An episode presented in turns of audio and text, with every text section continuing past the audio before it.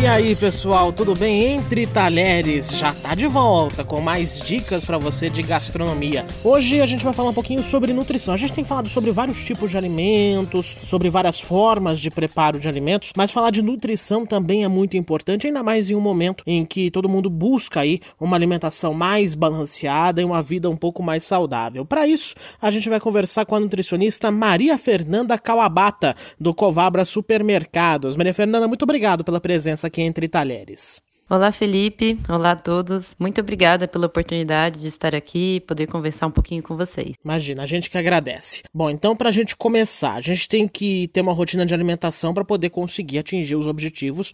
A gente sabe disso. A história de comer a cada três horas ainda é o ideal? O comer de três em três horas, ele traz alguns benefícios para nós. A questão seria, você comendo de três em três horas, seria aumentar a sua frequência de alimentação. Então, você comer mais refeições durante o seu dia e dessa maneira você conseguir comer porções menores, porque aí você, como vai comer o tempo todo, você não tem aquela fome grande, aquela fome gigantesca, então você consegue controlar as porções que são consumidas. Além disso, existem algumas explicações, né? Por exemplo, quando você fica muito tempo sem comer, a tendência é de quando você vai comer, você não conseguir pensar muito no que é melhor, o que não é, porque você está com fome. Então você acaba comendo o que está na frente, o que é mais fácil, sendo sendo ruim, sendo bom, a fome ali predomina. Né? Então isso não é bacana. Fora isso, tem a questão de que quando você come mais vezes, como nosso corpo tem memória, as células do nosso corpo têm memória, a tendência é o próprio organismo não armazenar tanto, que vai ter oferta o tempo todo, então ele pega ali o que precisa, alguma, um pouquinho armazena, um pouquinho utiliza, o resto libera.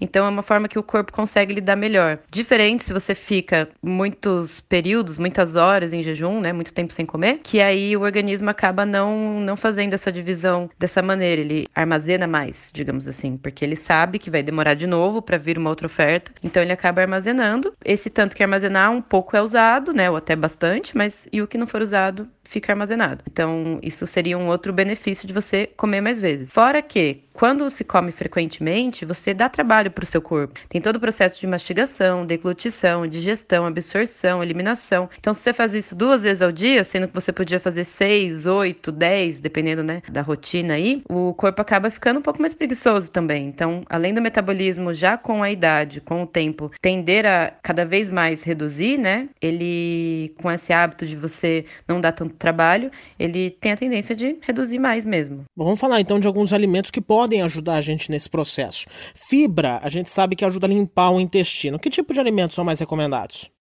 As fibras, elas ajudam sim nesse processo. Temos as fibras solúveis e as insolúveis. As insolúveis, elas não se solubilizam em água e as solúveis, na presença da água, elas formam uma espécie de gel. Então, digamos que as insolúveis acabam tendo um, um benefício mais mecânico e a solúvel acaba sendo mais um processo no metabolismo mesmo. A questão é que ambas trazem muitos benefícios para o nosso organismo. Uma delas seria relacionada à saciedade, então você demora um pouco mais para ter a digestão digestão do que você está consumindo com a presença das fibras. Ela acaba sendo uma digestão mais lenta. Por exemplo, na absorção de alguns nutrientes, até do próprio açúcar, da glicemia, você evita picos de glicemia pela digestão ser rápida, por você estar tá consumindo carboidrato simples. Então, com a presença dessas fibras, o organismo não consegue digerir com muita rapidez e o que traz benefícios. Além disso, também alguma gordura, colesterol que você consumiu ali naquela refeição pode ser eliminada se juntando a esse tipo de fibra o organismo elimina. Elas estão presentes em muitos alimentos, fica fácil consumir. A questão é que muita gente não dá prioridade, mas, por exemplo, nas frutas, principalmente consumidas com cascas e bagaços, ou então nos legumes, tanto os crus quanto os cozidos. Fora isso, temos os grãos integrais, né, arroz integral mesmo, tem farelo de aveia, chia, linhaça, aí temos também as leguminosas, tanto feijão, ervilha, e aí temos também algumas oleaginosas, castanhas e afins. Então, é é fácil encontrar,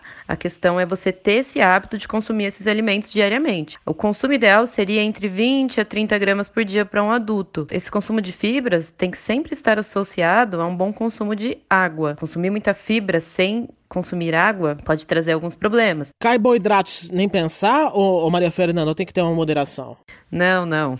O carboidrato não é tão ruim assim como muitos pensam. A questão é que temos o carboidrato mais bacana e um carboidrato um pouquinho pior, né? Depende da fonte de onde vem. Então temos o açúcar, temos o carboidrato mais simples, que aí ele é mais prejudicial, mas temos o carboidrato de uma fonte mais bacana, que é um carboidrato mais complexo, como pode dizer, mais, mais nutritivo. A questão é que tudo em excesso faz mal. Então, independente se é carboidrato, ou se é proteína, ou se é gordura, você tem que ter um equilíbrio entre tudo isso. Então, só comer carboidrato, então comer carboidrato em exagero, com certeza vai te fazer mal, vai te trazer um, um acúmulo maior de gordura, um aumento no seu peso. Então, ah, você tem que dosar que horários você vai comer carboidrato, qual é esse tipo de carboidrato, para o quê? Por exemplo, quem faz atividade física constante, é muito importante comer carboidrato, principalmente no seu pré-treino, que é esse carboidrato que vai te dar energia para você conseguir queimar gordura, ganhar músculo, inclusive não perder músculo. E até mesmo na hora da reposição. Você precisa repor suas, suas reservas de, de, glicogênio, suas reservas de energia. Não é que não pode comer carboidrato. A questão é quando comer, qual comer. Então tudo isso faz diferença. E com a proteína, o que é mais recomendado, hein? Elas têm grande importância para o nosso organismo. Toda a questão estrutural, tecidos, cabelos, unhas, precisam desse consumo diário proteico para que tenha essa manutenção, crescimento. Então, normalmente é calculado por grama de proteína por quilo de peso corporal e varia para criança, para adultos, idosos e até mesmo adultos praticantes de atividade física ou então atletas, dependendo muito da frequência e intensidade de atividade. E aí é o profissional que vai conseguir mensurar a quantidade adequada proteica por dia de cada indivíduo. Mas lembrando que grande parte das proteínas, principalmente as de origem animal, carregam uma carga de gordura, uma carga de colesterol junto. Então, muitas vezes o excesso do consumo da proteína não vai fazer bem, tanto para o aumento desse colesterol no indivíduo, mas também para talvez um aumento de gordura corporal, entre outras dificuldades aí que a pessoa pode ter. Então, apesar de ter os benefícios do consumo, ele deve ser moderado e equilibrado de acordo com o restante do, dos nutrientes, com os carboidratos, vitaminas e minerais, né, e as gorduras, inclusive.